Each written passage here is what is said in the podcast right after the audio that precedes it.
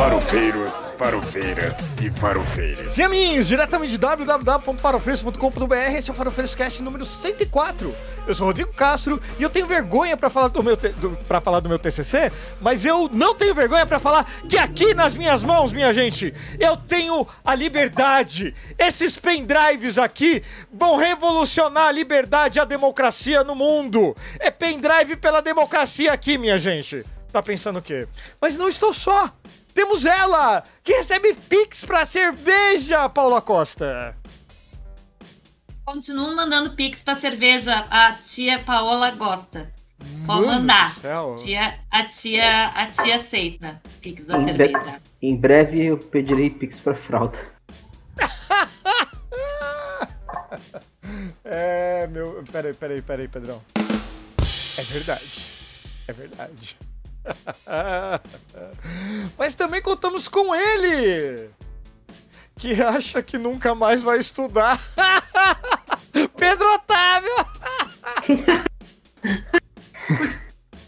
Eu, eu ainda não me recuperei emocionalmente da minha última faculdade. Ai, vou. E aí eu volto a estudar. É. Se, sei lá, pelo menos o governo Lula, se tiver bolsa, nossa, Nossa, Volto na hora. é, aí, aí volto na hora. é minha bolsa acaba. Vai acabar. Meu Deus, calma. Calma, Pedro, calma. Que tudo pode piorar. Mas também temos ele, que não entendeu o próprio TCC, José Fernando Astro Mármore. Essa piada eu realmente não entendi, porque eu entendi meu TCC. Eu- Cara, eu o seu entendi. TCC não tem nada a ver com o que você estudou, bicho. Como nada a ver, bicho? Como assim nada a ver? Tem tudo a ver. Bom, a gente vai conversar disso. Vai O teu fotógrafo, nem eu fiz isso, não, mas eu também fiz um trabalho técnico. Enfim. Opa! Opa, mas tudo bem. É, mas também contamos com ele, que só sai debaixo da árvore pra ajudar cachorros, Tigon Veia. Deveria ter saído da árvore pra ajudar só cachorro, porque no dia que eu saí debaixo da árvore pra ajudar o humano, eu só me fudi. Acontece. Au, Thiago Mel. Thiago Mel. Thiago Rani. Thiago, é, se você não segue o Thiago no Twitter ou no Instagram, você não tá sabendo, mas o, o Thiago ajudou um cachorrinho lá que, que foi absurdamente largado lá. É, o pessoal do eh, Barra Shopping, né? Norte Shop. North Shopping. é, ajudou tudo, mas o Thiago também teve uma, uma, uma atitude ali, uma, uma ação providencial, né, Ti? Parabéns, viu, Ti? Foi muito legal. Nada. A gente tem que fazer. É isso. Empatia. Isso. Empatia. E queria agradecer também aqui. Primeiro, dar um, um, um olá pro Luiz. Beijo, Luiz. Sempre, Luiz. E também agradecer o pessoal desse chat lindo, maravilhoso, pra- que tá assistindo a gente aqui ao vivo, com áudio maravilhoso, mas com a imagem uma bosta no YouTube. Pro Fira aqui, pra Fabi, pro- pra, pro José? Quem é o José? Pro, pra Adriele, Adriele demais. Pra Beatriz, beijo, Beatriz, tá, tá, tá demais. Muito obrigado a todo mundo que está acompanhando. Desculpe a qualidade gráfica, mas é que infelizmente o pessoal da técnica aqui do, do podcast é, é, é ruim. É ruim, é ruim de serviço e a gente vai ter que refazer umas coisas aí. falei pra contratar um profissional e não um estagiário, né? Mas não, tem boa. Eu tô, eu tô esperando sair o dinheiro. É, vamos ver, vamos ver. É, e. Eu tô viciado em Space, eu, eu levanto a mão pra falar agora. É, é vício de Space. Mas no Posso Space você fazer- levanta a mão. Posso sem só deixar vídeo? uma coisa. Posso só deixar uma coisa registrada nesse podcast que eu acho importante? Porque tem muita gente nesse chat aqui e vocês deram RT para poder ajudar a chegar nas pessoas importantes para poder salvar o Bob. Então, assim, eu quero agradecer muito a vocês terem ajudado nisso. E volto a repetir nesse podcast, para você que está ouvindo aí, números não importam. O que importa são conexões. Você se conectar com pessoas certas, que pensam como você, que têm um coração bom, que querem espalhar empatia, que querem semear o amor. Se conectar com as pessoas certas é o importante. E aí a gente consegue criar um mundo muito melhor. Tá? Obrigado, meu host vermelho. Tá, é Minha. Glória Groove de coração. Tá, é tá, isso. Te amo. Mas não acredite no Tigo Veia, números são importantes. Se inscreve no canal do YouTube, assiste todos os vídeos lá, deixa a playlist rodando lá na aba mutada, assim. A gente tá. Ajuda a gente, ajuda. É legal. Mas sempre lembrando que gravamos o podcast ao vivo toda terça-feira às 20 horas no YouTube. E o podcast vai fresquinho pro seu agregador na quarta-feira, logo de manhã. Não importa a rede social, curte, compartilha gente, inferno. Não sabe onde seguir? Não tem problema. É só acessar www.farofeiros.com.br que tem o link de tudo e de todo mundo lá. Também, por enquanto a gente tá no Twitter, mas vai saber o que o Elon Musk vai fazer, né? É, é, nem dá mais graça, né? Mas tudo bem. A gente gravou um podcast faz duas semanas, o podcast já tá desatualizado por conta do, do Elon Musk, mas tudo bem. É, final de ano, né, minha gente? Final de ano. Essa época, essa época, essa época agradável, fraternal, feliz por vários motivos, mas um que é pouco comentado, mas entrega uma felicidade indescritível. É quando você finalmente entrega aquele TCC, aquela monografia, depois de 99 revisões e um monte de, de solicitações drúxula lá daquele orientador sem noção que nunca apareceu no horário certo da reunião pra te ajudar ali, pra dar uma, uma força, ou então, pelo menos, pra fazer o que ele deveria fazer, que é orientar. Minha gente, meu TCC, pra quem tá assistindo aqui em péssima qualidade no YouTube, eu vou tentar mostrar pra vocês. Eu tenho mãos duas revisões do meu TCC aqui, que foi ah, um bar temático em esportes. É, o meu TCC foi um bar, um boteco, pra galera ir lá ver jogo de futebol, Ser é foda, né? né? Daí você pergunta, qual a faculdade, né? Nossa, o cara fez faculdade pra fazer um bar. Que beleza, né? Mas tudo bem.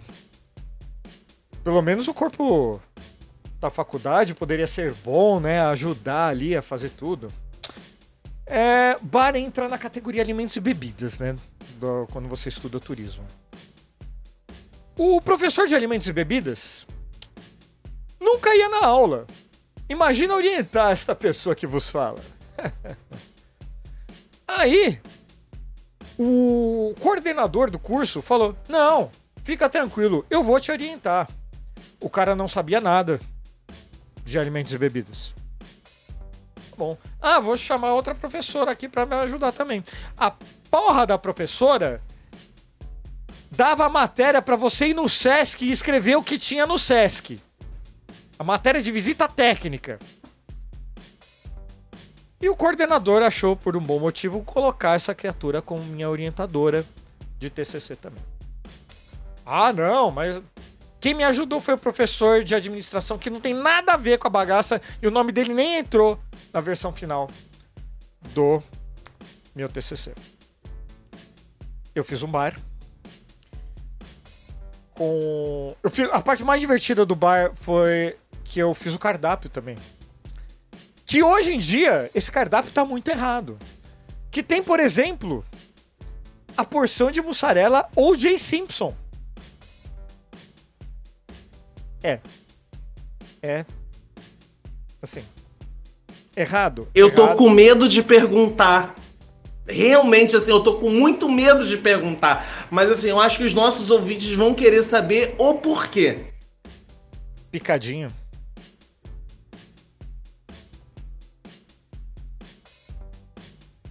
Desculpa.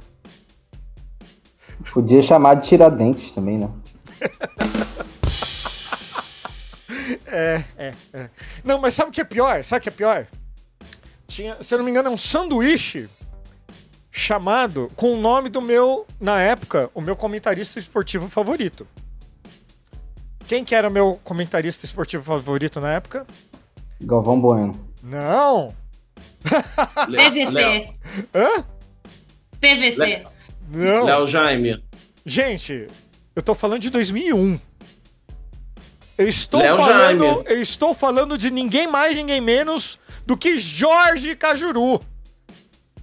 Então no meu bar tinha um sanduíche temático com o nome de Jorge Cajuru.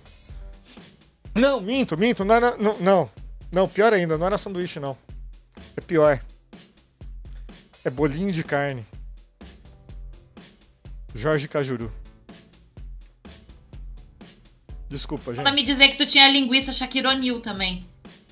Puta boa ideia do cara. É o tamanho do lanche, né? Você pode pedir o grande e o Shaquille O'Neal. Né, assim. Foram as ideias que eu tive na época, né? Ah, Rodrigo engraçadão, coisa e tal. É, ainda Oi, bem que você não botou Pedro, atendimento. desculpa, você chegou na hora errada. Desculpa. Ainda bem que você não botou atendimento, central de atendimento Bill Cosby, né? Meu Deus. Só faltava isso. Não, porque o Bill Cosby não é do esporte, né, cara? Então.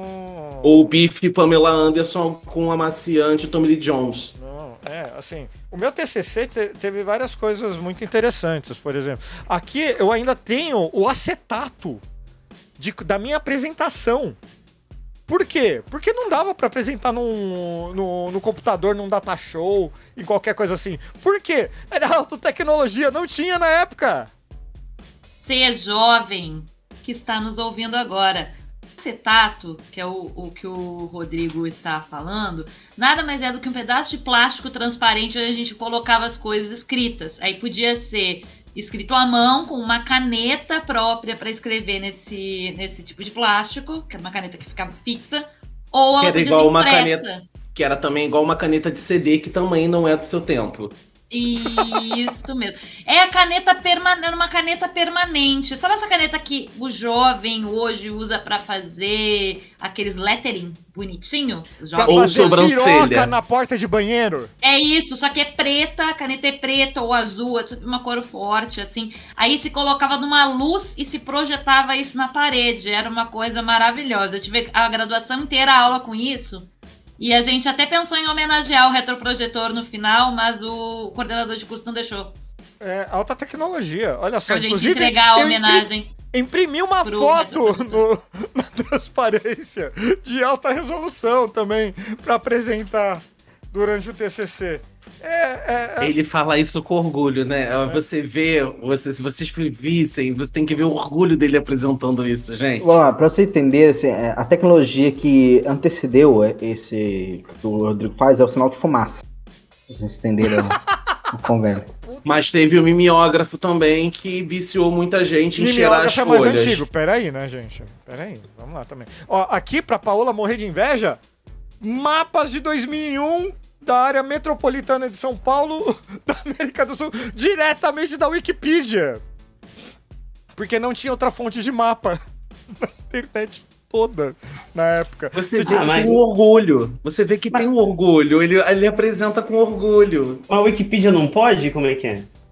Na época, não tinha outra, tinha outra fonte de informação, tá ligado?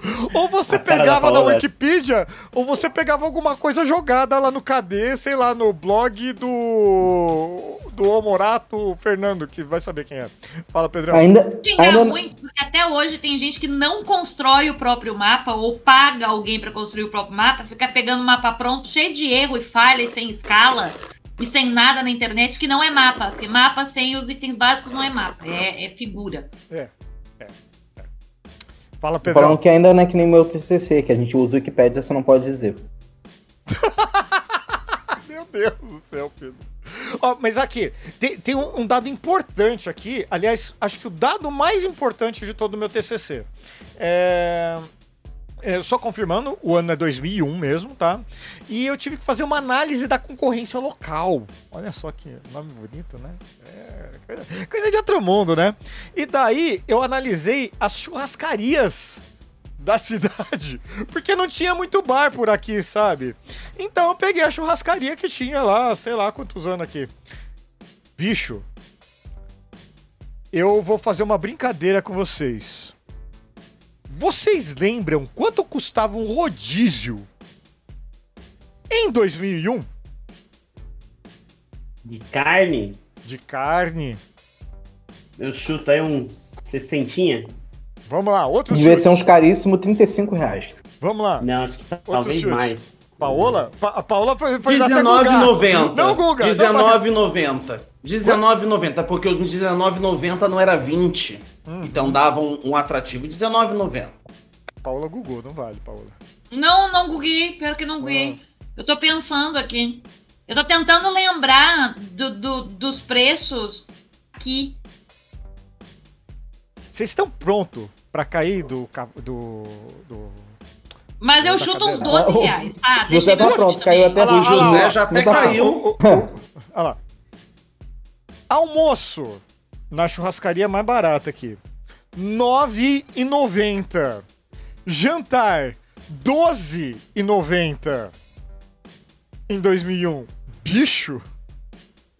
R$ 9,90 pra você comer carne à vontade. É que Caralho. Eu, eu, eu, eu pensei em 12. Vou dizer que eu pensei em 12 porque eu tô pensando no preço que a gente tem hoje na churrascaria mais barata aqui do bairro. É 12 Tipo, a reais mais o rodízio? barata, a mais barata que tem aqui hoje tá R$ 39,90. E tipo, não tem grandes opções. É tipo, tem sei lá, frango. mas tem carne? Tem duas opções de carne. Tem É carne arroz, vermelha, carne é bovina, tem rodízio duas opções. Tem.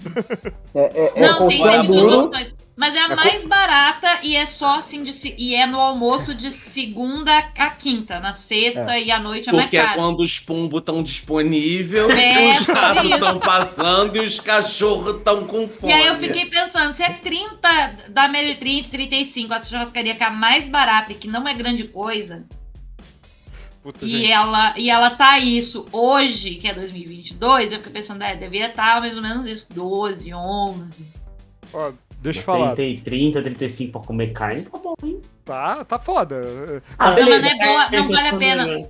Não, tá, não vale a pena. Vale a pena pagar uns 10 Nossa, pila e a mais e ir na outra que é melhorzinho. Eu digo pra vocês, você não almoça, eu, eu infelizmente, eu muito infelizmente trabalho na Faria Lima. Você não almoça na Faria Lima por menos de 40 reais pra comer uma carne porcaria, assim. Ah, tá, tá, São Paulo tá uma bosta, assim, então tá um inferno. É, Eu, só- quando eu vou pra São Paulo, só como na Augusta. Porque tem um Ah, ali é chinês, tem um chinês ali na Augusta, antes daquela subidinha, que é delicioso, esqueci o nome dele, mas recomendo, você que é de São Paulo, vá nesse chinês, que é muito bom. Esqueci o nome, vou encontrar o nome e vou trazer o nome pra vocês. É propaganda assim, porque se vocês comerem, vocês vão gostar porque é barato. Eu vou Então, nome. também É, você vai Paulo achar a é muito mesma bom. carne que você come na Faria Lima por vintão. Esse é o. É, Augusta São Paulo é muito bom pra você comer, né? Mas é, pra ir em bar parece que o Rio é melhor. Mas de todo jeito, só voltando aqui ao meu TCC, eu já vou voltar ao ao cardápio do meu TCC. Só que antes eu queria falar que eu fui pioneiro numa tecnologia revolucionária. Hoje é normal a gente ir no, no restaurante coisa e tal, o, o garçom anotar no celularzinho lá, né? Wi-Fi, beleza. Detalhe, gente, em 2001 não tinha celularzinho, smartphone, né? E não tinha Wi-Fi. então, o que, que eu inventei? Era comanda via rádio, bicho.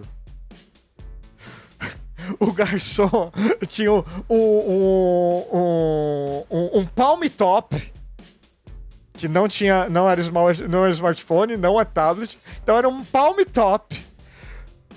A rádio, a rádio para anotar os pedidos. É, eu sou velho desse jeito, minha gente. Amigo, É. o bar a duas quadras aqui de casa, os caras ainda anotam no papelzinho e penduram o papelzinho no, no- na porta Não do, tem problema, mas da assim. cozinha.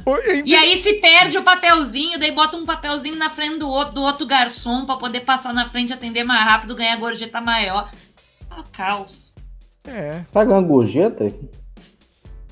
né? Ó, agora, mais pérola do, do cardápio aqui. Lasanha do Tyson. Eu, eu sinto que esse bar influenciou muito o teu TCC. Eu tô sentindo isso, por isso que você tá muito pecado nesse bar. Não, o cardápio, Fala a verdade. o cardápio eu que criei pro TCC, cara. Ele, ele criou um bar fictício, não tava É. no bar que ele conhecia. É, Essa, essa coisa tudo horrorosa veio da mente dele. exatamente. Veio da mente dele. É, É pior ainda, então. é, Thiago, é por isso que tá ruim. é. Posso falar como que é a lasanha do Tyson? finas Bem, camadas bem de molho de tomate. Calma. Até o host, né? Finas sei. camadas de massa intercaladas com presunto, queijo e molho de tomate. Se falasse que tinha orelha aí de porco, né? Orelha de porco, orelhas. né? Podia ser. Imagina, você tá comendo. tem, um, tem um toicinho no meio da lasanha. né? Ó, só pra comentar, o nome do bar é Sukiá. Sukiá. Ah, Não. sukiá. Ah, sukiá é top. Sukiá é muito bom. Sukiá é... Mas não tá mais 20 reais, não, viu, amigo? Não, tá É. 30, mas você come É. como se você comesse. Você come bem. Não, dá pra comer bem, dá pra comer legal. Dá pra comer legal. Tá meio carinho. Ah, E o aliás, eu cocô achei ainda uma, tá cheiroso. achei uma hamburgueria aqui em Guarulhos que quando vocês vierem pra cá eu vou levar, porque é uma das melhores hamburguerias que eu já fui, viu? Depois, não é- o assunto É a não comida. temática? Não. Tá. Quer dizer, é temática, é. É. É temática. É melhor do que o seu restaurante? Oi? me- É melhor do que o seu bem- restaurante? Bem, bem melhor, bem melhor, bem melhor. Não, tá bom. Ó, mas no meu restaurante ia ter eggnogs, cara. Ia ter Dry Manhattan, olha só, cara e tal. Que beleza. E eu entreguei Ah, esse peraí, desses- Pe- Desculpa rapidinho. A, a Fabi comentou aqui, ó. O povo fala de cardápio QR Code, eu nunca vi. Infelizmente existe, viu? Infelizmente, O quê? essa Esse merda existe aí. é sempre uma merda. Não, é, essa porcaria terrível. desse QR Code aí é uma porcaria. É, terrível. É, é uma merda. É, Gente, eu nunca tive problema com esses cardápios em QR Code e nem com o pedido com o pedido que é feito direto na mesa a partir do QR Code. Nunca. Nenhum. Todos os lugares que eu fui sempre funcionou super Não, bem. achei- Inclusive pagar pelo próprio. eu, eu tive, Eu vou dizer que eu nunca usei. eu tinha que baixar o PDF, porra. Eu Falei, porra, É, baixar o é, PDF, eu meu amigo, vai se fuder.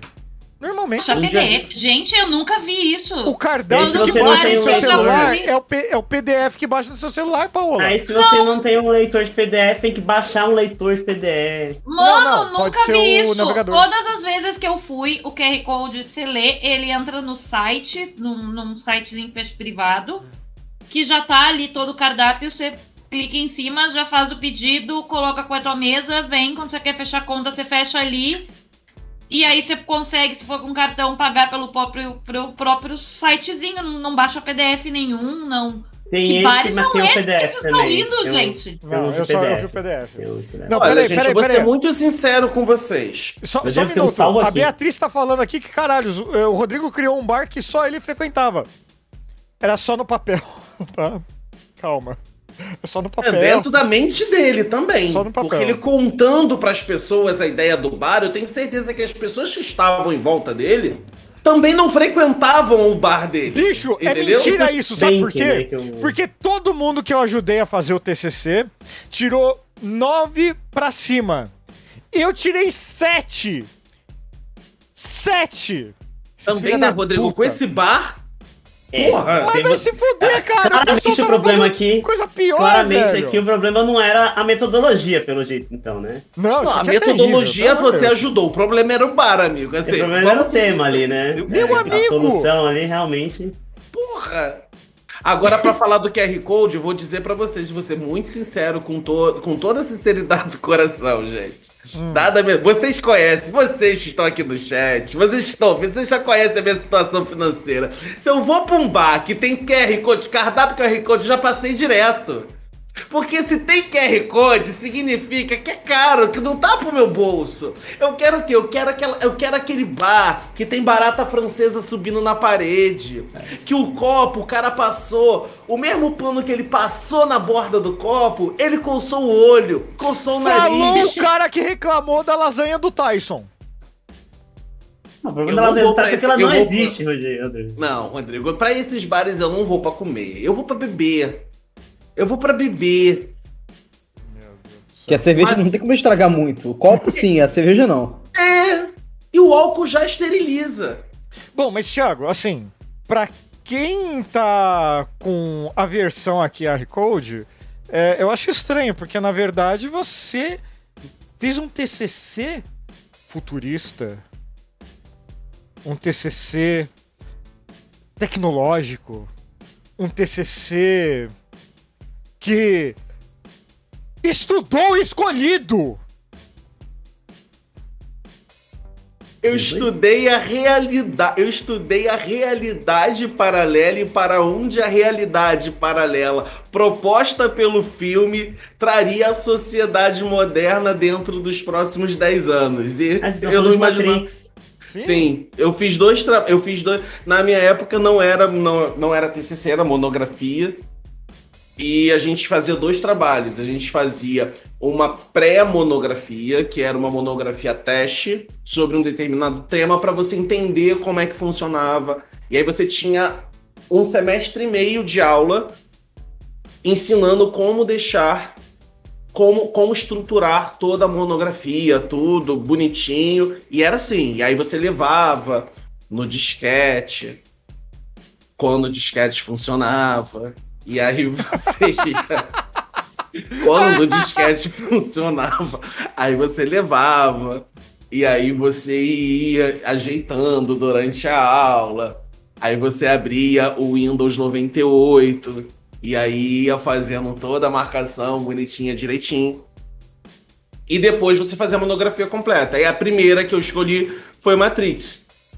Para poder falar, era Matrix, a realidade paralela, que trazia exatamente isso, que era o, a realidade que era a, a, a realidade virtual trazendo para a realidade. Aí trazia as questões do, de celulares que não tinham, é, essa conexão sem fio que eu, que eu trouxe dessa conexão sem fio do Neil no segundo filme, que seria uma coisa Wi-Fi, etc. Wi-Fi, cara! Wi-Fi. Tem Eu certeza? falei do Será que não era Wi-Fi. Bluetooth? Não, falei de uma falei de uma eu falei que havia essa, havia essa conexão através do ar e que talvez fosse o futuro, que talvez a realidade, aquela realidade paralela fosse 10 anos, fosse a gente 10 anos para frente. E o que que viria, enfim. Falei dos limites da internet, falei aonde nós poderíamos chegar, se teríamos esse controle, se seríamos controlados por esse, por esse lugar virtualmente criado Seríamos para controlados nos por, aprisionar. por monstros da nossa própria criação. Seriam noites inteiras, talvez por medo da escuridão. A gente Ficaríamos fica- acordados esperando uma solução para que esse nosso egoísmo não destrua nosso coração? Isso. E eu pensei, será? Será que é só imaginação? Será que isso vai acontecer?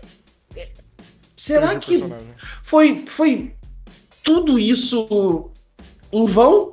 Será que vamos conseguir vencer, Tigolveia? Oh, Mas qual, Oh! qual que foi a conclusão do seu TCC? oh, oh, oh. Mas qual foi a conclusão do seu TCC nessa história? A conclusão foi, foi legal, foi, foi super legal. A conclusão foi, era isso mesmo, de novo. Se eu fizesse uma aposta da época. É, se eu fizesse uma aposta na época com o Zé Fernando da época, provavelmente ganharia de novo, porque assim. provavelmente eu ia ganhar de novo, quer dizer, isso vai acontecer. Porque aí essa previsão é pra onde a gente vai, a gente vai ser aprisionado por uma realidade virtual, né? E a gente não vai conseguir sair dela, porque tudo que acontece ali vai ser verdade. E depois eu cismei de faz- falar sobre os aspectos pós-modernistas da série Lost. Hã? E foi o final. Pois é, falei dos aspectos pós-modernistas da série Lost. Olha só, eu, Thiago, falando sobre aspectos pós-modernistas. Mas tem muita coisa interessante nisso, Rodrigo, porque, eu, como eu te falei, eu usava o meu disquete. E aí eu comprava a caixa de disquete, onde eu tinha todos os, todos os meus trabalhinhos. E eu sempre salvava em casa no meu computador com aquele barulhinho estranho.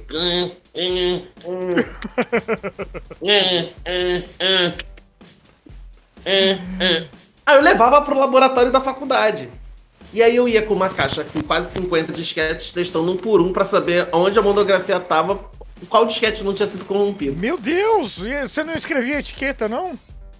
Escrevia. Versão não, o disquete final era... 2 dessa vez vai ponto .doc? Não, todos os disquetes tinham a mesma versão final. Meu o problema é que o computador da faculdade era muito mais avançado que o meu, então não sei o que acontecia com, a- com, com o magnetismo, ele apagava meus disquetes. Então eu Puta salvava que o mesmo pariu. projeto em 50, proje em 50 disquetes em casa.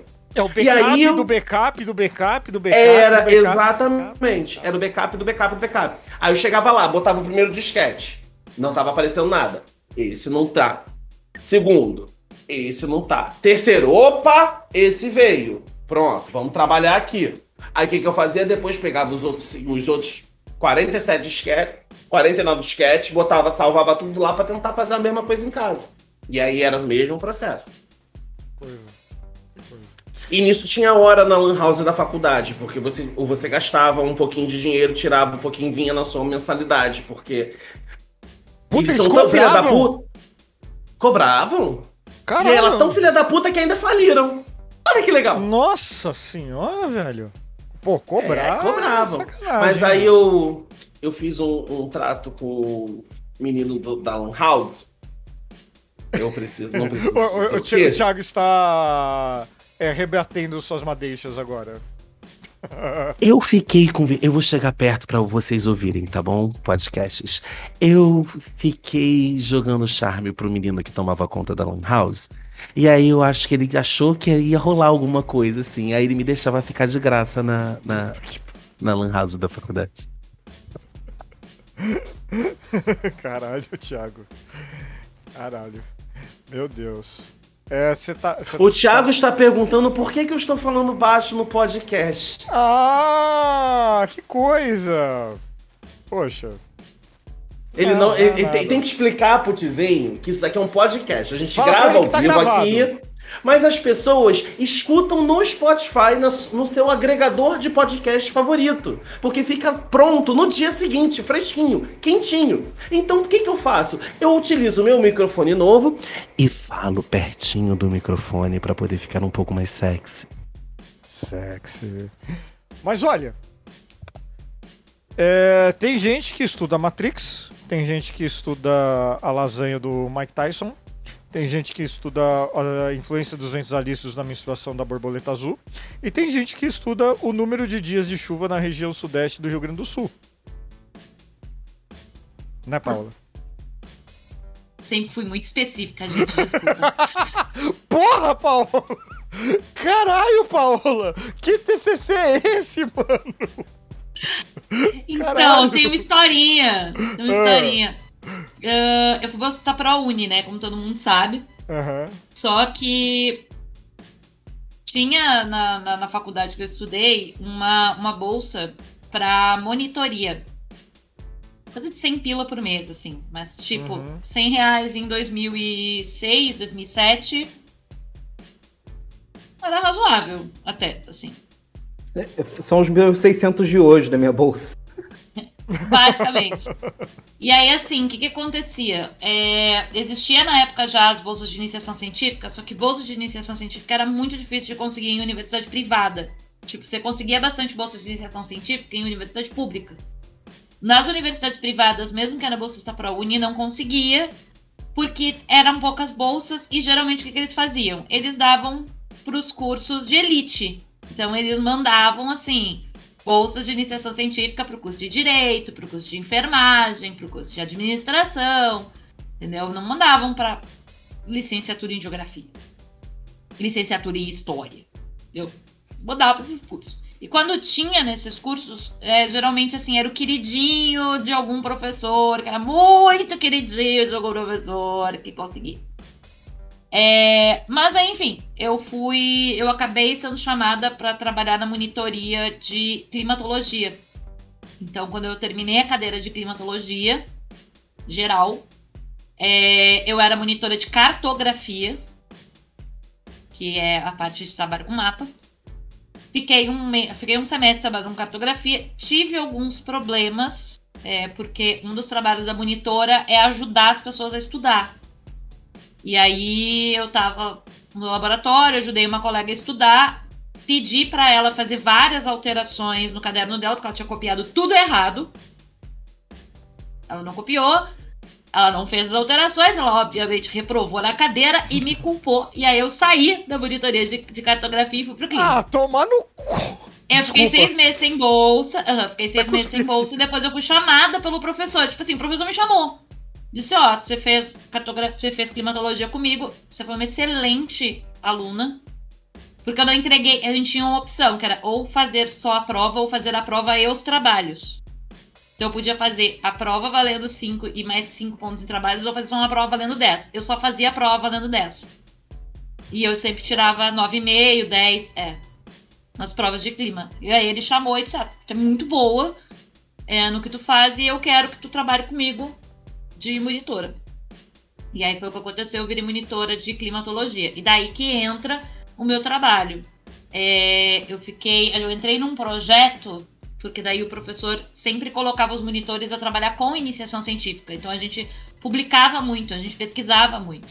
E o grande projeto que esse professor tinha era sobre as chuvas, sobre a precipitação no Rio Grande do Sul. Então ele estava num, processo de trabalhado com a questão das chuvas no Rio Grande do Sul porque está aumentando muito o número, a quantidade de chuva aqui no estado, não só é, número de dias de chuva, mas outras coisas assim, por causa da mudança climática. Na época a gente já tinha esse fenômeno. E teve um acaso, eu não vou citar o nome aqui, porque eu não quero processos, mas tem uma professora que é muito famosa, e essa professora muito famosa, ela chama a região sudoeste do Rio Grande do Sul, que é a fronteira com a Argentina, de área de desertificação. Só que tem um problema. Ela chama assim porque ela é de uma área lá da geomorfologia, uma área da geografia. A gente que trabalha com clima não usa a palavra desertificação porque deserto pressupõe que tu não vai ter chuva. Ah, é? Deserto, deserto é uma característica e aí eu agora eu dou a carteirada de climatóloga que eu, tá? Deserto ela pressupõe aridez, ela pressupõe falta de chuva. Então não é desertificação, porque para ser desertificação você teria que ter escassez de chuva, você teria que ter uma redução da quantidade de chuvas. E eu trabalhava com essa parte, com a redução das chuvas no sudoeste do estado. E aí vem a questão do. A gente bipartiu isso em trabalhar média, média por mês, média por é, estação do ano e número de dias com chuva. E aí eu acabei recebendo de, de presente a parte de número de dias de chuva como meu trabalho final de graduação. Que eu acho chamava trabalho final de graduação. Então eu fiz o projeto, meu projeto foi muito, muito bem visto, assim, tirei 10 no projeto. Não, mas assim, por que tão específico assim? Porque assim é. Porque a... a minha meta era ir para pós-graduação. Quando você vai para mestrado, doutorado, você precisa ser específico, porque é estricto senso. Ah... Você precisa especificar. Por isso tão específico. Porque o meu objetivo era ir para o mestrado e continuar trabalhando com chuvas. E eu continuei trabalhando com chuvas depois. Eu só mudei de área, é, de área de análise. Mas eu continuei trabalhando com chuvas. A minha ideia era seguir trabalhando com a questão das chuvas, com a questão do clima. Então era sempre uma especificação, entendeu? Você vai especificando, você vai afunilando. Por isso que ele foi tão específico. Número de dias de chuva na região sudoeste do estado do Rio Grande do Sul. Eu fiz uma análise do número de dias de chuva só naquela região. Paulo, assim. É dado é, para o senhor caralho, tá só pra dizer. Por enquanto, assim, é, você não dá nem para comparar o meu TCC com o do Thiago com o seu. Mas o que eu acho engraçado. É, engraçado não, desculpa a palavra. É, o que, que, que não dá acho... pra comparar com o meu? Que isso, gente? Eu falei sobre ni... eu falei sobre nihilismo artístico. eu falei sobre hiperrealismo. Porra, eu falei sobre a, Você a, falou de aproximação Matrix, de cultura popular, falei de humor e crítica, de boneco, criatividade, filme de boneco. Tu mete um bar com uma lasanha chamada tá, Tyson, tá, tu quer me botar no mesmo naipe que o teu? É, é, computador, cara, entrada USB do Neil, mano. Pelo amor de Deus. Nem o TCC aqui é mais da hora do que o do Pedro, vocês desistem. Não, não. Tem, tem um que é mais legal, Qual sabe por quê? Claro que não. Porque teve gente que fez uma faculdade de design de produto, mas o TCC dele é sobre a crise hídrica da cidade de São Paulo. O meu TCC é sobre Geraldo Alckmin. Tá vendo? Tem mais gente que falou de chuva aqui. O meu é TCC um designer era... gráfico de produto. O meu TCC era sobre Geraldo Alckmin. Infelizmente, nosso vice. Porque o meu TCC era sobre. O tema geral era o bem-estar. Como melhorar a, a qualidade de vida na cidade de São Paulo, que é tipo qualquer bosta. Porque TCC, pelo menos universidade privada, o tema é muito assim: borboletas voam, sejam felizes e vamos nessa. E aí, eu, eu e o meu amigo Gustavo, a gente tava muito puto com o governo de São Paulo, porque a gente tava na maior seca da história da cidade, ou do, da, da história do estado. E o governo tava tipo, ah, olha só, a gente tá movendo uns canos, tem água chegando aqui, mas veja bem, São Pedro não está ajudando. E a gente tava muito puto, porque, né, a gente já era 30, 40 anos de PSDB em São Paulo. E a gente falou, meu, como é que a gente pode fazer um TCC onde a gente fala mal do governo de São Paulo? Mas aí também a gente realmente tava puto porque tava sem água. E eu morei na, morava na Brasilândia eu tava tomando banho uma vez por semana, basicamente, porque aparentemente o governo do estado de São Paulo ficou 10 anos sendo negligente com a questão hídrica. E aí, quando teve seca, eles falaram: olha só, São Pedro não ajudou. E aí a gente escreveu cento e tantas páginas lá falando: Geraldo Alckmin, blá blá blá blá blá, blá tem culpa. Geraldo Alckmin tem culpa aqui assado. Geraldo Alckmin não fez isso, isso e isso. Desculpa, E é, beijo, deixa eu perguntar a e nota assim do seu. TCC. Qual foi a nota do seu Eu TCC? tirei 10. Eu tirei 10. Tirei 10. Você já vai Mas a falar, gente, Pedrão, claro, só também deixa eu A falar gente tirei assim, 10. deitou. A gente é, deitou. Assim, Ó, e Gustavo, você deitou. é, era uma faculdade de design. Era a Belas Artes, Faculdade de Artes e Design. E você falou sobre a crise hídrica. Sim. Você falou Oh. sobre alguma arte, comunicação visual da crise Não, hídrica? não. É porque assim, o, de- o curso que eu fiz foi é desenho industrial. Então eu sou formado em desenho industrial, você desenhar produto no geral. E aí o tema era, eu precisava desenhar um produto que de alguma forma melhorasse a qualidade de vida das pessoas. Mas Hum. eu precisava funilar isso, que eles falavam lá, tem tem que ter um recorte específico. O Hum. recorte específico da qualidade de vida era a crise hídrica de São Paulo, que era um problema para as pessoas de São Paulo. Então eu peguei esse problema, em cima desse problema eu investiguei ele e propus uma solução mais paliativa que fosse. Tinha que sair um produto a partir desse problema. Então, a partir do problema da crise hídrica, Gustavo e a gente, nós, a gente estudou, entendeu o porquê que aconteceu, a gente estudou, sei lá, a formação da cidade, a parte fluvial, toda a questão de como São Paulo cagou para a parte fluvial São- da cidade, a construção, até chegar no momento que a gente falou, beleza, a gente entendeu aqui o que a gente propõe. A gente queria inventar um negócio que era um sistema que colocasse em prédios que a gente conseguisse reaproveitar a água, sei lá, do banho para poder irrigar plantas e fazer uma coisa meio, meio, vi, meio orgânica, assim. Só que, cara, a gente não é arquiteto. No final, a gente desenhou um filtro de barro que você rega a planta em cima. Tem uma hortinha em cima do filtro de barro. Aí você rega, aí tem um filtro específico que pega essa água que você regou, vai numa potinha e você pode beber. Então a proposta era, tipo, reusar a água, porque a gente tava sem água na cidade. Entendeu? Zé, é, desculpa. Assim, não é uma crítica. É legal pra caralho. Mas por que caralhos alguém que tá estudando design vai fazer uma solução pra crise hídrica de São Paulo? Porque, em teoria, em teoria, design existe para resolver um problema ou uma necessidade. Isso é em teoria, né? É em teoria. Tá. Design, design não é simplesmente desen- pegar essa garrafa e deixar ela bonitinha. Pode ser também, porque a necessidade pode ser deixar ela bonitinha. Mas em teoria é como é que eu deixo essa garrafa o melhor possível para que eu pegue ela e beba água. Então a gente ataca muito uma questão de funcionalidade, melhoria de qualidade de vida, melhoria de qualidade de vida. A gente, o, o, curso ele vai muito, muito, muito mais nesse viés. Mas é muito conhecido, design é muito mais conhecido como, ó, ficou bonito. Mas não, a ideia não é essa. Tanto que os- todos os trabalhos, todos os trabalhos focariam em resolver algum problema. O primeiro TCC que eu tinha feito, que eu fiz dois. Um foi antes do intercâmbio, aí e o segundo foi quando eu voltei. Então o primeiro eu fiz até a metade, eu só, fiz, eu só fui até a monografia. O primeiro que eu fiz, eu e a minha amiga já que tinha investigado como pessoas cegas se movimentavam pela cidade e a gente queria desenvolver um produto que ajudasse as pessoas a andar melhor pela cidade.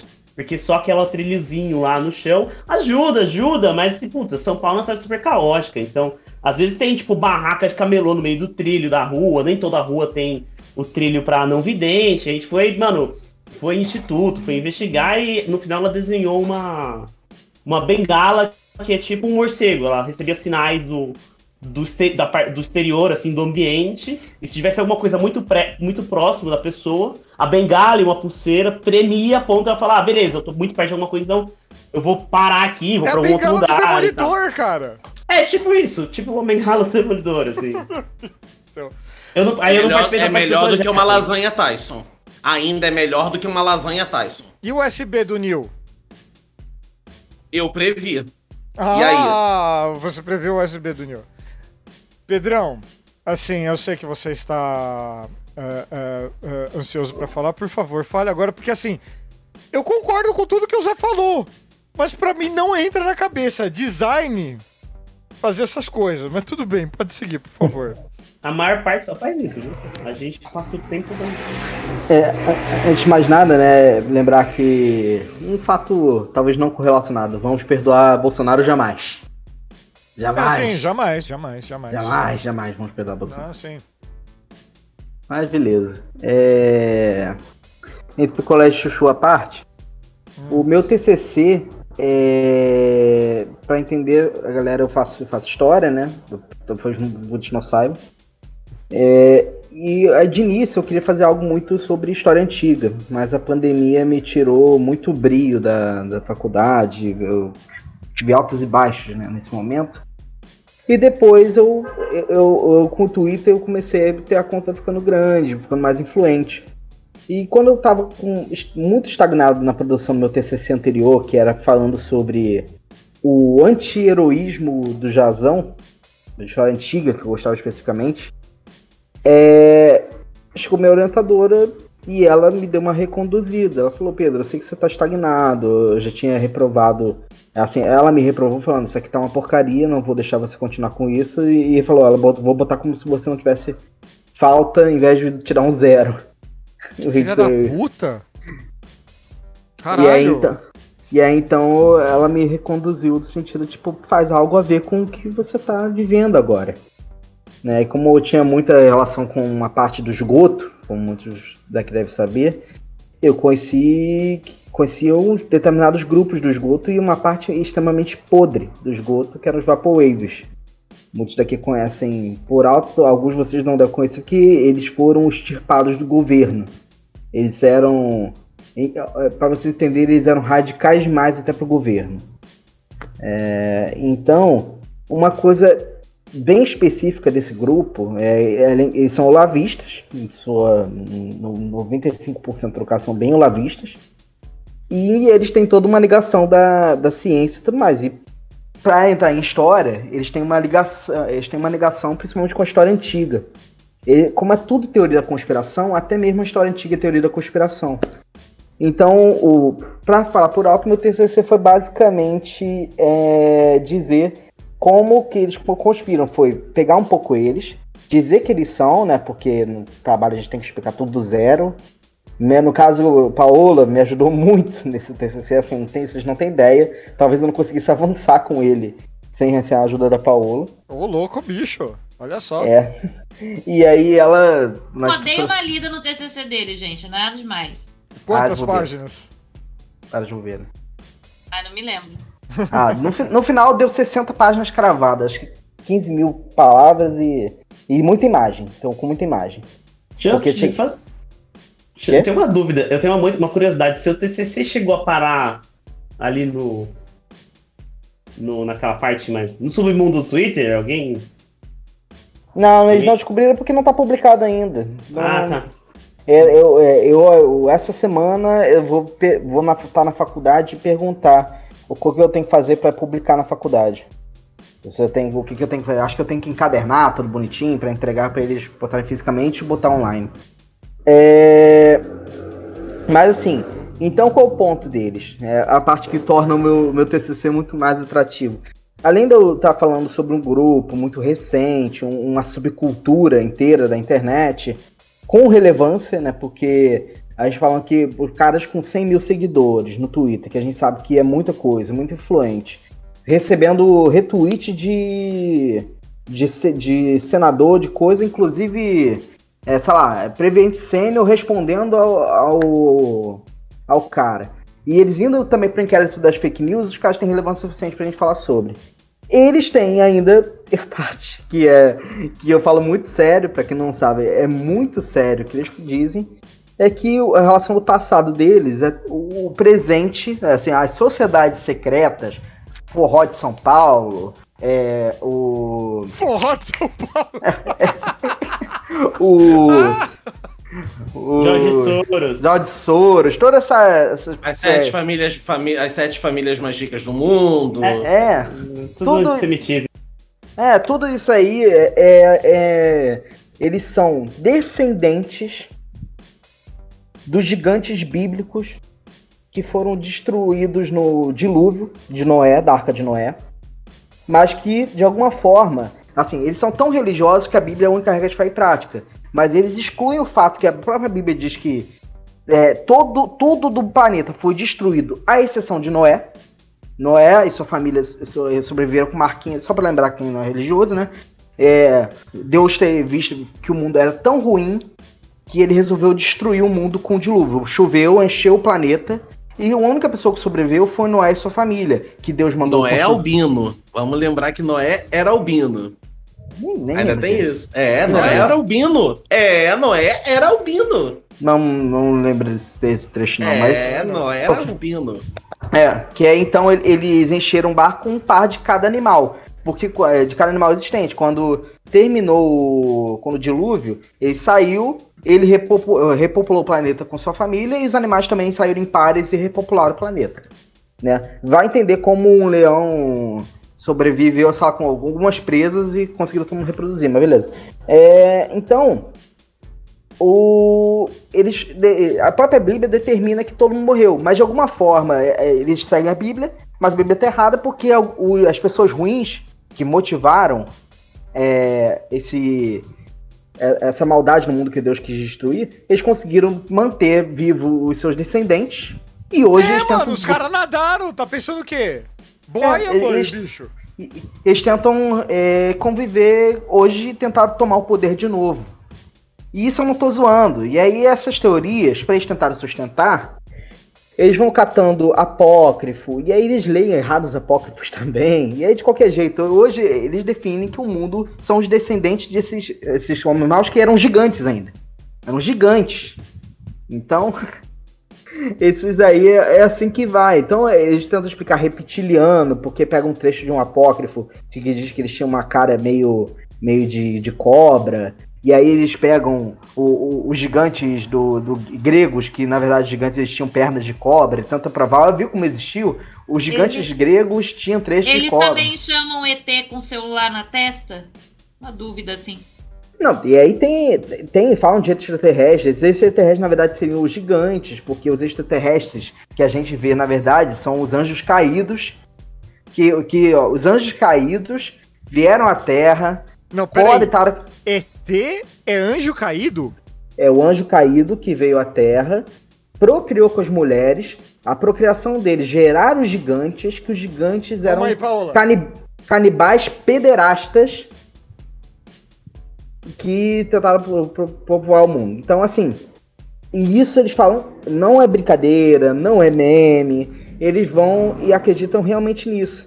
Então, eu achei toda uma estrutura de produção deles, de, de conteúdo, que produz esse tipo de dessa matriz. E aí tem livro, é, os caras que- com essas teorias. E esse livro é, mostra ah, a Open Society hoje é composta pelos descendentes desses gigantes. E aí você vê que ah, blá blá blá, é o Ford Foundation, tudo isso. E aí você descobre que Ford Foundation, eles têm um ano lá que eles usam o sabá demoníaco, que fazem suruba. Tem trocentas. Sabe, Peraí, sabe tem suruba merda? também? Sabe qual é a merda? É claro. Sabe qual é a merda? Mó legal, Super virtual. cara! Cara, tudo isso termina em antissemitismo. Impressionante. É sempre, ah, é o Rockefeller, é o Soros.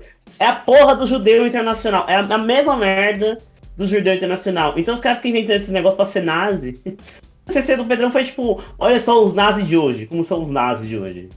É, então todas essas teorias tem que ver, e tem a ver também que ah, vai manter. O, o judaísmo bate muito, porque isso é mitologia judaica ainda. Então é, é uma mitologia judaico-cristã, mas principalmente mais judaico. Porque muitos dessa, desses contos, eles são ou tomos muito antigos que nunca foram canônicos bíblicos, né? Nunca entenderam como um livro bíblico. É, que tem. que muitas coisas contradizem nas histórias da Bíblia, se contradizem. E os próprios tomos se contradizem, só que eles não estão ligando, né? Eles precisam de qualquer coisa que baseie eles mesmos. E mesmo assim, por exemplo, uma acusação que eles fazem que esses gigantes seriam pederastas não tem nenhum livro, nada que, que, que diga que é. Eles falaram, ah, eram canibais pederastas. Não, eles eram canibais, tinha trechos do livro que faz isso. E, mas, mas não tem pederastia, mas é tudo para justificar também o ódio LGBT, porque a ideia de que o mundo é mal, é, é coisa, de, eles botam a ver, pra gente dizer que a gente tá numa Sodoma moderna. Por exemplo, essa, tá rolando essa farofa da DK aí, que é então, quem tá na internet conhece, que é uma grande festa, eles estão falando, olha como Sodoma está voltando, como Gomorra está voltando. É, é só Gomorra. deixar claro que assim, a farofa da GK não tá relacionada de nenhuma maneira com farofeiros, tá? Ah, não. Tá, só pra deixar claro. Quem dera, porque eles estariam ganhando dinheiro pra caceta. Porra, mas, mas assim, é... então o ponto do meu TCC foi pegar esses caras catalogá-los. Então eu passei muito tempo no esgoto, juntando, printando, salvando é, é, os tweets deles, porque se eu não salvasse no arquivo online, eles eram tão escrotos que eles são. Toda hora eles são derrubados, as contas deles. Porque eles são, assim, é gente muito ruim. É gente muito ruim. Eles são, assim, para Tipo, nem falo o nome, nem interajo com as contas deles, porque eles são muito ruins, são pessoas ruins. E aí tem toda essa estrutura. O final, a conclusão do meu TCC não foi só citar os fatos, mas falar que toda essa estrutura, principalmente é, vindo de pessoas como Olavo de Carvalho, é, é, são pessoas que não têm é, antecedente acadêmico, são criadas fora do ciclo. Então isso vem de, vem de uma coisa dupla, que são as nossas faculdades é, dentro das suas próprias muralhas, fazendo conteúdo para a faculdade e não para fora. E um vácuo que, que é ocupado de conhecimento da faculdade é preenchido na internet o acesso muito fácil para esse tipo de gente. Então eles vão lá, estão lá cooptando adolescente, e aí tem céu também que vai e entra junto. E, então essas, todas essas teorias da conspiração vêm muito de um vácuo de informação. Claro que também os caras são uma índole, mas a gente. A minha preocupação, a preocupação final, porque aí eu encontro, por exemplo, um canal encontrei um, é, um canal do YouTube, né, que da, de uma menina que fala todo tipo de barbaridade e, tem lá cento e, lá, 700 mil seguidores fazendo um vídeo tipo por que, que eles tentam esconder que, é, que a Terra é plana, né? Porque a ideia é falando da Terra plana por que, que o mundo é plano? Por que quer esconder de vocês? Falam, ah, toda uma manipulação, alienígena, anjo caído, e junta tudo isso. E está sendo produzida a torta a direito. A lua de holograma, os atores contratados para fingirem que são Austrália. Sei. Cara, e tem de tudo. É da onde veio disso, a máscara? Rodrigo. É da onde veio a máscara da Globo? É, é, isso daí veio. É da onde veio a máscara da Globo? A máscara da Globo. Não, não sei.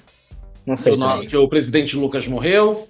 Que o presidente Lucas ah, morreu dia 5 de novembro. Base. É a mesma base. É assim, o problema hoje que a gente vê. A base é ruim, né? É. O problema é que a gente vê isso, é um vácuo de pessoas que não acessam a faculdade, que, que o, o olavismo cria, assim, ah, quanto mais idiota, imbecil você for, mais você merece um alto cargo no olavismo. Então eles criam uma estrutura onde os imbecis ou fracassados acadêmicos crescem né? É, a gente vê que é uma, uma junta de, do, dos maiores olavistas. É, quanto mais fracassado acadêmico for, mais você tem lugar. O próprio Lavo não terminou nem o ensino fundamental. Então entra numa, numa estrutura em que aqui, aqui vocês podem, vocês serão reconhecidos como intelectuais. E assim, e aí é todo crime, né? essa subcultura, no caso dos Vaporwaves, é toda uma coisa assim. Você olhava no, no Twitter, você olha lá, os malucos com, com uma figura que, tipo, você, todo mundo usando a imagem, você se identifica entre si. E aí tinha outros sinais, símbolos, copo de leite aqui, todos os símbolos que você já conhece o porquê do copo de leite. E viram apitos de cachorro que juntou, olha só, aqui você tem lugar. Quanto mais uma, uma, você trouxer uma teoria quanto mais maluco os caras falam, ah, dinossauros não existiram, eles mentem para você. Porque eles mentem para você, porque a ideia eles querem mentir que dinossauro é isso, porque o dinossauro é que produz o petróleo. E aí, pra dizer que esse existia, é pra fingir que é espaço. é, finge que é escasso para você poder cair na onda deles de matriz energética renovável. O petróleo não vai acabar, o, sabe, o clima não vai aquecer. E aí, ah, a Terra só tem 12 mil anos de idade. É impossível que o bicho tenha vivido do, da Esse é um dos 12 meus prediletos. A Terra só tem 12 mil anos de idade. É. É, Meu Deus do céu, é absurdo demais. De dinossauro. Beijo, gente. Obrigada. É, então, assim, eles verbalizam isso. E, e se, quanto mais verbaliza-se isso, mais eles são integrados, mais os caras dão RT. Ó, esse cara aqui, ele é Red Pill, ele tem. Pra, pra- pra dar o exemplo do TCC do Thiago. Ah, ele é pílula vermelha, ele conhece a verdadeira verdade.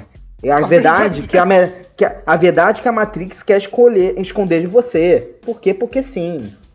Né? Então, toda essa estrutura de teoria da conspiração é voltada nisso, né? Você- Só você tem esse conhecimento, esse conhecimento é para poucos, é só para aqueles que conseguem aceitar o mundo como ele verdadeiramente é.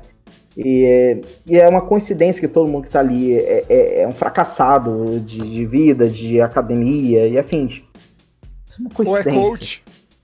Rodrigo, Mudança climática não depois- existe, é tudo pra vender material reciclado e. Sabia de ecobag, você não sabia dessa? Ah, é? Eles falam isso, aham, Feitos que é só pra feitos- vender. Feitos por pessoas como Zé Fernando. Isso, É. feito por gente, Zé Fernando.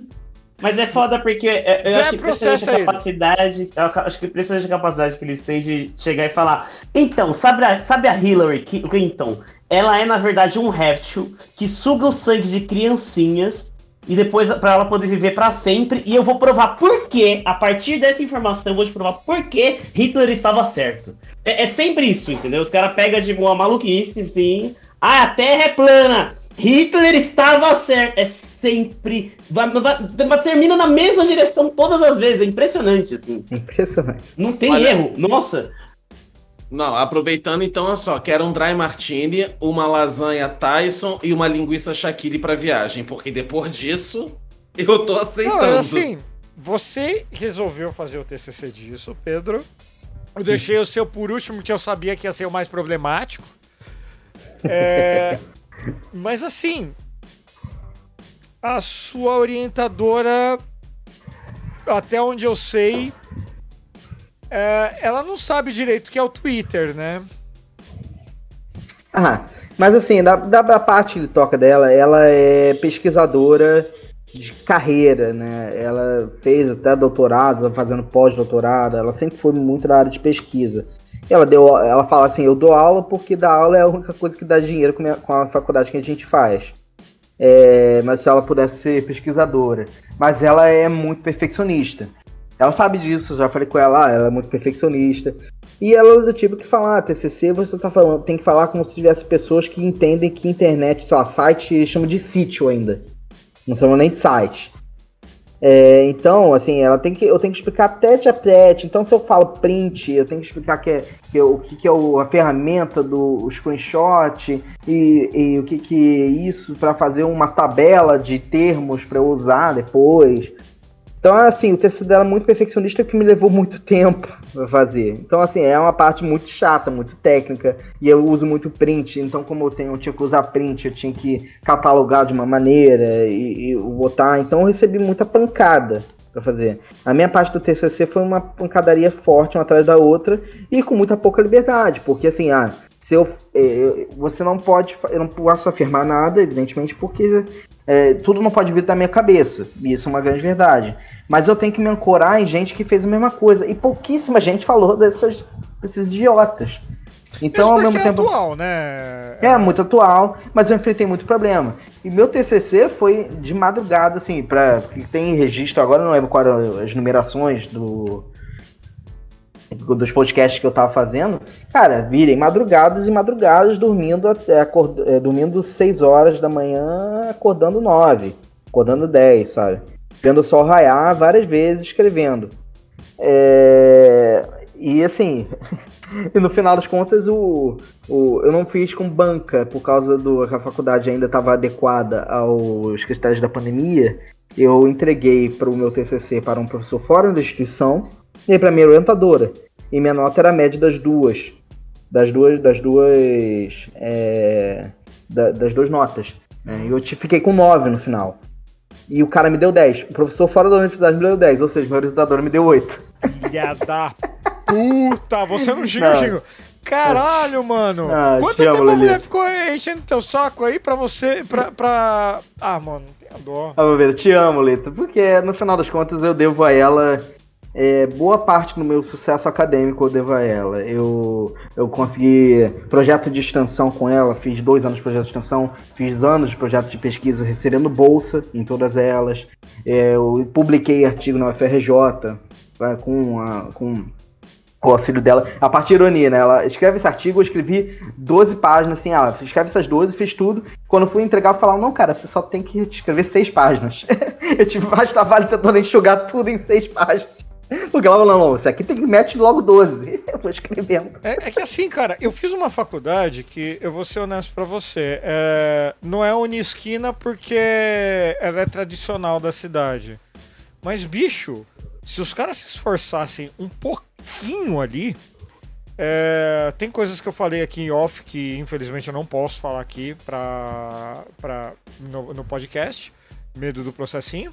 Mas, cara, uma coisa que eu não comentei aqui com meus amigos em off, que eu vou comentar com todo mundo agora. Sabe uma coisa? é, Enquanto o, o, o Pedro tá falando dessa. é, vou chamar de edificação da orientadora dela, coisa e tal. O meu orientador não aparecia nas porra da reunião. E pra piorar, uma da- das pessoas que estava na, na banca avaliadora era ex-aluna. Ela se formou, passou um ano, ela, come- ela se tornou para- professora da faculdade. Assim, vai se fuder, mano. Pau no cu.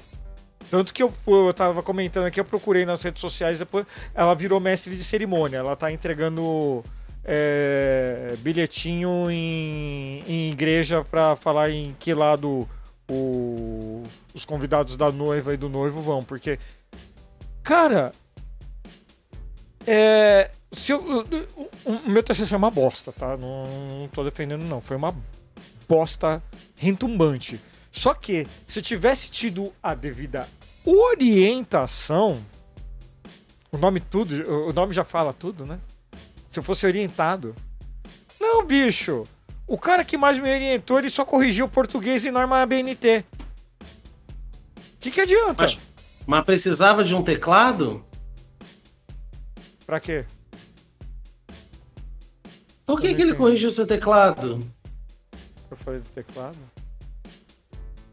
A Ué, BNT, você- Rodrigo. É, foi você que falou, BNT. Ele BNT. corrigiu seu teclado, seu teclado tinha algum problema, alguma coisa, ele fazia Não é norma manutenção? ABNT do. Peraí. Não é teclado? Ai, meu... Não é norma ABNT? Agora Qual quem não é entendeu BNT? a piada foi o Rodrigo. Mas a BNT não é teclado? Hum, eu não entendi a piada. Aí, Zé Fernando, esse é o momento de você fazer piada. Ele não entendeu a piada. Desculpa, eu tava navegando no. Zé Fernando também. Perdi. Fernando não entendeu que eu não entendi a piada. É, é, é, eu não entendi a piada. Mas assim, é. Eu. A, a única coisa que saiu da faculdade que realmente foi lucrativo pra mim foi que eu aprendi a estudar. Só que não foi por conta das benevolências ou da, da beleza do, da instituição ou dos profissionais. Foi porque eu senti necessidade de, de procurar mais informações. E daí eu aprendi a fazer coisas sem ter que precisar de um professor. Não que seja a melhor forma, mas foi a, a, a forma que eu consegui. Por exemplo, eu. Eu, eu sou todo errado quanto a, academicamente falando. Eu, eu saí de, um, de, um de um- uma escola é, religiosa, fui fazer processamento de dados, me revoltei com processamento de dados, tra- ah, fui fazer turismo, daí deu 11 de setembro, esse monte de merda na faculdade. O que, que eu faço hoje? Nada a ver com nada que eu estudei, academicamente falando. Tudo que eu faço hoje é coisa que eu peguei e aprendi. Isso acaba entrando num assunto que o nosso querido Zé Fernando Astro Mármore é, comentou que, mano, TCC avalia direito tudo que a gente fez, tudo que a gente passou, porque assim, eu tirei nota baixa, tirei 7. Mas desculpa, não foi por conta de demérito meu. Foi por conta de demérito da instituição e de quem falou que tava me orientando. Porque ninguém tava me orientando naquela bosta, caralho. Né, Zé? É, então, eu, eu fiz o questionamento e ficou como questionamento mesmo, porque eu não sei responder isso. Eu realmente não, não faço. Eu não, não faço ideia. Eu dei uma olhada e, tipo, lá fora também, no, não é só o Brasil que usa um método, não é um TCC às vezes, mas todos, quase todos os cursos que eu procurei, eles usam algum método, tem uma entrega final para avaliar o, o, aluno. É um né? estudo final. Mas ali, o TCC né? é isso, gente. Tava falando é. assim que o, é porque o, o Thiago mais cedo tava com aquela dúvida, tá? TCC é trabalho de conclusão de curso. É qualquer trabalho, qualquer um, que seja entregue no final de um curso. Qualquer curso. Pode ser de graduação, curso técnico, curso profissionalizante. Uhum. É qualquer trabalho que você entregue no final. Ele pode ter um formato de um artigo científico, por exemplo. Pode ter o formato de uma dissertação, como é o caso do mestrado, que tem vários formatos de dissertações. Tá? Não tem mais um padrão hoje para dissertação também. Tese de doutorado também já não tem mais um padrão, antigamente tinha, hoje não tem mais. E tem a monografia. É, a mono, o tipo, o perfil da monografia é basicamente você pegar um tema e destrinchar esse tema. Hum. E aí você pode destrinchar esse tema tanto teoricamente, então pegando muitas literaturas e, e, a, e avaliando isso, como você pode fazer um trabalho que nem eu fiz, por exemplo, que é um trabalho mais técnico. Ou que nem o Pedro fez, que foi um trabalho de monitoramento. Ou como tu fez, né? Como o Zé fez de, de fazer, de, de criar né, um projeto, uma proposta. Então a monografia é isso, a monografia ela aprofunda mais. Mas TCC é qualquer trabalho que conclua um curso, que pode ser, dependendo, por exemplo, o trabalho que eu, o, o, o TCC que eu fiz para conclusão da minha especialização em supervisão escolar, basicamente foi uma revisão, foi uma não tinha revisão de literatura porque a gente estava no meio da pandemia. E o que eu fiz foi trazer a minha experiência de articuladora do ensino médio, do novo ensino médio e o que estava acontecendo na, na, produção do novo ensino médio, né? Então foi muito mais um relato de experiência do que um artigo. Mas ele foi um TCC. É, e o meu era uma forma de cruzar, o meu era uma forma de cruzar a minha faculdade em letras, português e inglês, pegando uma série de língua inglesa, trazendo esses aspectos e a influência, desse, e a influência desses aspectos pós-modernistas dentro da, da produção cinematográfica ou de série de TV, que traziam praticamente todos esses elementos todos juntos dentro de, de, de, um, de um grande contexto e como isso se aplicava naquele dia a dia.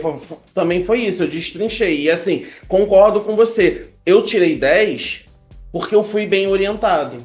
Porque eu tive muito tempo, apesar de ser uma instituição, também uma instituição muito, tempo, muito conhecida no Rio de Janeiro, é, particular, mas muito conhecida e muito respeitada, porque os professores dessa instituição davam aula na PUC, também todos os meus professores foram professores da PUC.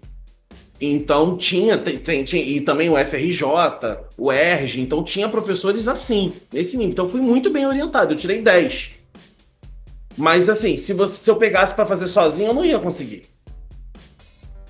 Então, eu, eu, no caso, concordo com você. Eu acho que você, tá, você tirou 7 porque você foi mal orientado. Então, eu tô contigo. É. Eu, eu, o meu caso, né, tipo, nem chegou perto do, da minha avaliação, chegou perto do, de como foi. Não, não foi o clássico, né? não foi eu ficando numa bancada falando. Na verdade, nem saberia como seria uma nota se eu fosse na frente da bancada. Provavelmente ficaria nervoso demais, porque eu tenho medo de falar em público. A grande ironia da vida.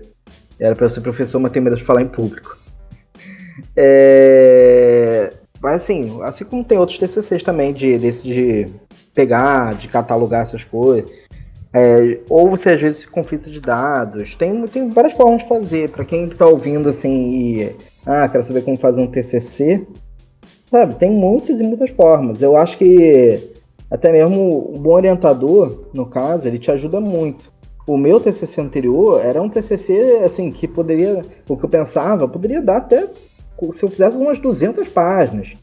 Porque assim, o que eu peguei de vaso, como era a história, né? Eu peguei material físico e analisar material físico, textual, é, pegar versões do texto.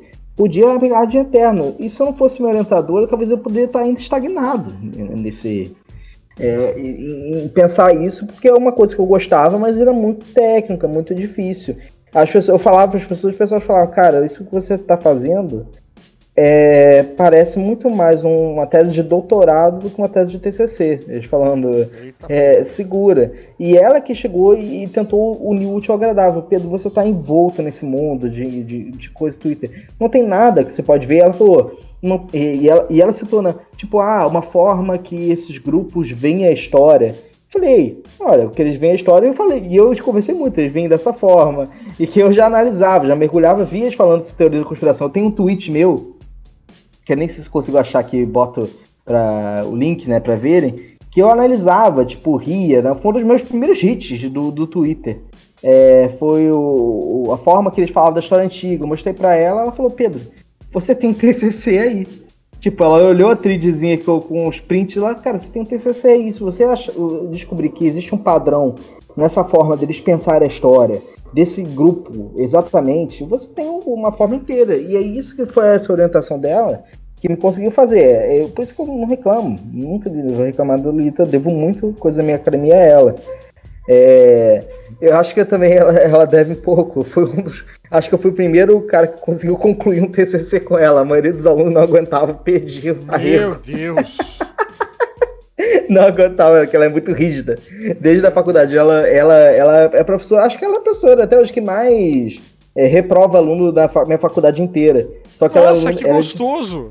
É de, ela é de primeiro período. Só que eu lembro que na época eu passei com 10 com ela. Então sou um dos pouquíssimas pessoas que conseguiu essa façanha. Então ela gostou de mim desde o início. Ela fala, pô, eu gostar de você que eu pego pesado.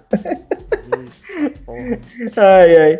E aí então, é isso, assim, eu tenho até um texto desse blog na pesquisa que eu falo sobre a importância de ter um orientador que ajuda. É que eu ainda não pude publicar da minha última bolsa. Quando eu publicar, eu vou também peço, boto para anexar no blog as coisas que eu faço da minha bolsa de estudos. é, que eu tenho esses textos. Que é realmente é, é o passo, achar um bom orientador. E às vezes até um orientador rígido pode ser bom, porque os caras estão lá, tem muito professor na universidade que está disposto a, a, a, a progredir com uma academia, a, fortalecer isso. Tem muito que tá cagando. Nossa, tenho, tenho gente assim que fala comigo que tá lá estagnada. Eu, eu dei mais. Eu ajudei os caras que ela falou, Pedro, tudo, às vezes tu me ajudou mais que o meu orientador. Eu dei umas coisas, cara, faz, faz assim, escreve dessa maneira. E aí, assim, é, é, é triste, mas também tem bons momentos. É, a parte do TCC, eu tô maluco de novo, tô ficando maluco. Tô lembrando todo do trauma. Não, assim. E nem é, sempre eu... o orientador renomado é o orientador bom, né? Porque, é. assim, eu. O meu mestrado, o meu orientador é um dos maiores nomes na área, não só nacionalmente, internacionalmente. E. Assim, ele falhou muito como orientador, sabe? E ele sabe que ele falhou como orientador. Ele sabe disso. Porque o meu trabalho final, quando eu terminei minha dissertação, que eu sentei na frente dele e disse terminei. Entreguei, ele olhou para mim, é, fez. Sabe quando tu pega o calhamaço de folhas e só joga com os dedos de um lado para outro assim? E jogou com os dedos de um lado para outro, olhou para mim e disse: Ah, te joga os leões. Que filha da puta, mano! Joga os leões significa vai pra banca, né? Não, Joga sim. os leões. E eu, quando eu cheguei na banca, eu escolhi a minha banca, eu quis o meu orientador de graduação, porque foi o cara que me orientou real, assim, durante o meu período todo de mestrado. E, e eu não consegui botar ele como meu co-orientador, porque, enfim, questões é, que um dia eu conto dos minhas, meus traumas na Universidade Federal de Santa Maria por ter sido ProUni. Eita. Beijo articulação de esquerda, odeio vocês. É. É, gato, tem problemas aí. E. Mas a gente. Aí a outra banca foi um professor que meu orientador de graduação é, citou, era um cara bem, bem grande na USP. E aí eu lembro que a gente chegou na banca e o meu orientador de dissertação não sabia algumas coisas que eu tinha feito no trabalho. Sabe que me fode, assim, na alma. O cara não sabia que eu tinha feito certas análises no trabalho. Tipo assim, Como isso, assim, cara? Isso é o tipo de coisa que eu esperava do meu orientador ali do da Universidade Grunge, ligue e faça sua matrícula, porque eu passei por isso. Tá ligado? O cara era mega foda numa rede de hotel mega foda, coisa e tal. Ah, mas ele é seu orientador aí. Ele nunca leu a porra do meu trabalho, bicho. Sabe? É. E vocês aí com esses trabalhos puta assim, é, de estudo foda, fazendo esse tipo de coisa, sofrendo com esse tipo de coisa também. Ah, mano, vai se fuder, né? Tô puto. Tô puto. Alguém quer xingar mais alguém aí? Só eu? Xinga, Zé. Xinga, Zé! Eu não tenho, não. Minha orientadora era. Ela, ela era meio preguiçosa, assim. Ela não olhou com muito, assim. Com muita vontade ali os pormenores que a gente tinha. Nossa, o Gustavo, a gente arrebentou naquela monografia. Modéstia à parte. Mas a. ela podia ter puxado. Podia ter feito, feito a gente se esforçar até um pouquinho mais, se ela quisesse, assim. Na verdade, o que me deixa meio pistola é que na hora de fazer o produto, que a gente tinha que desenvolver a monografia, pesquisar, blá blá blá. Pensar no produto que a, gente, ia- que a gente ia criar, desenhar, projetar, a gente tinha que fazer ele físico, um negócio verdade. E a gente tinha que usar a merda da oficina da, da faculdade. Mas assim, a gente não tinha muita habilidade, assim, eu nunca fui muito bom na parte da mão na massa, assim. E aí a gente ficou, meu, dois meses gastando dinheiro pra cacete com isopor, gesso, madeira, vacuumforme, plástico. E nada deu certo até chegar na, no último segundo. A gente conseguiu imprimir o modelo em uma pequena escala lá e apresentou. E aí, se não fosse isso, sei lá, se alguém tivesse dado uma ajuda ali na faculdade, porque a faculdade era tipo, ah, vai fazer? Se vira aí. Se vira aí. Aí, É, mano, isso- assim, isso, o curso foi bem bom, assim. É que, assim, faculdade eu fiz pra Uni, então eu, eu vim do técnico e eu vim do ensino médio. Eu não sei como é que é o ensino particular no Brasil, mas o, a escola de ensino médio que eu fiz era boa, o técnico era difícil, o, tec, o que era ETEC era difícil pra cacete. E a faculdade particular, por mais que, ah, Belas Artes, o nível era bem nota 5, assim, então... Era difícil o aluno... Teve uma mina que repetiu, acho que ela foi a única do ano, talvez. De todas as turmas, É. de todos os cursos. Porque era... Cara, você tinha que se esforçar pra não passar, porque a faculdade não exigia muito, né? Ou então, não ficar com a professora que tá querendo te pegar, sabe? Isso reprova É. também, sabia? né, Rodrigo? Quem eu? Eu não sei disso. Não, a gente conversou a respeito de, de Não, ouvir não falar nada, que não, eu não aconteceu isso. Não, eu não. Não lembra que a gente ouviu falar que aconteceu e tal? Não, foi- ouviu Supostamente. falar que Foi meu primo. Pois é, ouvimos falar que supostamente aí em algumas faculdades isso pode ter acontecido, né? Pois é. Era isso que a gente tava comentando no off, ali que supostamente aconteceu em algumas universidades aí. Hum. Com Até no amigos ensino nossos. médio. Dito isto, meus amigos, vamos encerrando aqui esse delicioso Farofeiros Cast com problemas do audiovisual. Não, do áudio não, mas do visual. Me desculpe, meus queridos aqui no YouTube ao vivo, mas eu vou pro- eu prometo, prometo do fundo do coração que irei arrumar. É, mesmo porque quinta-feira provavelmente tenha a- o segundo episódio de Farofando ao vivo. Não tem pauta, não tem nada. Né, Eu, pelo menos, vou estar online, provavelmente. E, alguém aqui, se alguém quiser. Enqu- enquanto o Thiago fala com a câmera, eu vou perguntar pra ele: Tigo as suas considerações finais. Se tivesse, digo novamente, se tivesse conhecido Zé Fernando há um tempo atrás, na época do meu primeiro TCC sobre Matrix, e tivesse apostado com ele que tudo que eu botei no meu TCC seria verdade, teria ganho de novo. Teria. Só mais um detalhe, vocês ficaram sabendo? Não. Alguém está virando cineasta, vai fazer uma versão de Olha quem está chegando também. Ah, ninguém entendeu a piada, tio. Ah, deixa. Alguém vai entender, alguém vai ouvir e vocês vão... Alguém. Olha quem está chegando também. É, é a piada pra alguém. É Fizeram filho. Olha quem está falando. Olha quem está falando também. Ah. E agora vão fazer um filme. Olha quem está chegando também. Chegando. Não, eu não entendi, na realidade. Eu acho Depois que eu entendi, mas explico. não quero Eu Depois eu explico. É o Hexa, o Hexa, Hexa tá chegando. Pera aí. Eu acho que Depois eu alguém teve uma perna meio perebada. Olha quem tá chegando também. Quase, quase isso. Primeiro chegou a protagonista feminina, daqui a pouco tá chegando o protagonista. E a direção já tá lá embaixo preparando tudo com até ator da Globo. Tá certo. tá certo. Beleza. Paula Costa, suas considerações finais, minha querida. Então, quando você for fazer uma graduação, entenda, você terá um trabalho final. Provavelmente você terá um trabalho final de curso. Existem alguns cursos hoje em dia que já não tem mais trabalho final, mas a maioria tem. É, pense muito bem na hora de escolher o tema, porque você precisa gostar do que você está escrevendo. Então, não entrem em projetos que vocês não gostam, em projetos que vocês não se sentem à vontade. Eu sempre trabalhei com projetos que eu gostava, que eu me identificava, então por isso para mim foi muito fácil escrever o TCC. Eu não tive o surto que muita gente tem. Tive um pouco mais de dificuldade no mestrado, mas foram outras questões, assim, eu perdi todos os meus mapas, enfim, coisas assim. É, então usem nuvem. É muito importante É, usar nuvem para poder salvar as coisas, tá? Usem nuvem.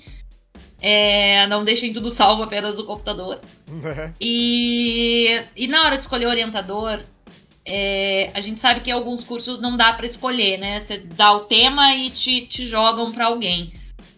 É, mas quando você tem a oportunidade de escolher o teu orientador, tenta escolher esse orientador pensando no que tu se propõe a fazer. Assim, porque se você é uma pessoa que tem uma facilidade de escrita, que sabe que tem essa facilidade de escrita, que sabe que tem essa facilidade de deslanchar, um orientador que não vai te dar tanta atenção não é problema. Agora, se você sabe que você está sofrendo um bloqueio de escrita, ou que você não tem certeza da metodologia, ou que você não tem certeza de como você vai organizar as suas ideias, é bom ter aquele orientador que fica um pouco mais em cima. Por mais que ele seja um pouquinho mais rígido, talvez, ou te caneteie mais na hora de, na hora de entregar o teu trabalho, na correção, mas vai valer a pena ter alguém assim. E se for o caso de você não conseguir escolher acabar parando no orientador muito ruim, dá uma olhada nos outros professores que você se dá bem assim no teu curso de graduação, porque às vezes você tem aquele professor que se dá muito bem contigo, que gosta muito de ti, que ele vai dar aquela conferidinha no teu trabalho e vai te dar uma mãozinha, entendeu? Ele não vai negar. Vai E negar. quem sabe até te ajudar a decidir sua profissão no futuro, porque foi graças a um desses professores que sempre falou pra mim: você tem que servir para tradução, você tem que servir para tradução, você tem que servir para tradução. E não é Comigo- que ele tava certo? Comi- É comigo meu foi- amigo até hoje. Comigo foi o contrário. O professor chegou pra mim, eu queria fazer um bar temático cultural. Ele falou assim: cultura não dá dinheiro, procura outro tema. E olha só onde estamos. É... José Fernando, suas considerações finais, meu querido. Vou endossar o que a Paola disse. Pega um tema que você tá afim, que você realmente quer falar, porque. Tipo, É muito chutar mais o fácil. Alckmin, tá ligado? Tipo, falar mal do Alckmin. Tipo, é, mas é, realmente, acho que. Vou perdoar o do Bolsonaro Alckmin, jamais. Não, sabe? Falar mal do Alckmin foi uma coisa que uniu o Gustavo e eu de uma forma que a gente. Meu, a nossa monografia, a gente, resol... a gente tinha seis meses pra fazer. A gente resolveu ela em, sei lá, um mês e pouco. Porque a gente tava com tanta vontade de falar mal do Alckmin que a gente saiu pesquisando e, puta, a gente estourou, assim. E aí o trampo mesmo foi montar e tal, mas aí, enfim, faculdade de produto. Acho que escolher um tema que você quer falar é 60% do caminho andado, assim. Certeza, certeza. Pedro Otávio, suas considerações finais, meu querido. É, a primeira é que não existe nenhum tempo que vocês possam escolher que no final vocês não odeiem. No final você tem uma parcelazinha de ódio, não aguenta mais ver, não aguenta mais falar. Mas a minha consideração de, é, final é que quinta-feira eu colo o grau. Acabou! Isso é uma boa é, notícia e também uma péssima. A péssima é que a minha bolsa acaba. A boa é que nunca mais faculdade, espero eu. Nunca mais, nunca mais. Não sou que nem meu cunhado maluco que faz faculdade só por prazer, não. O cara começou o podcast iludido, tá terminando iludido. Puta que pariu, mas tudo bem. Ó, se voltarem a pagar bolsa, talvez eu faça mestrado. Talvez. Faço pela poucos. Tá bom, tá bom. Com Então, isso, Papai meus- Lula, você É, tem uma Papai missão. Lula, né? Tem, tem, tem que esperar, né? Mas assim. Meus queridos, obrigado pela audiência. Você sabe, aqui é no Farofeza a gente se enrola. Eu principalmente me enrolo. Desculpa pelos problemas. Mas semana que vem tem mais. Vai ter mais? Será? Beijo, abraço! Tchau!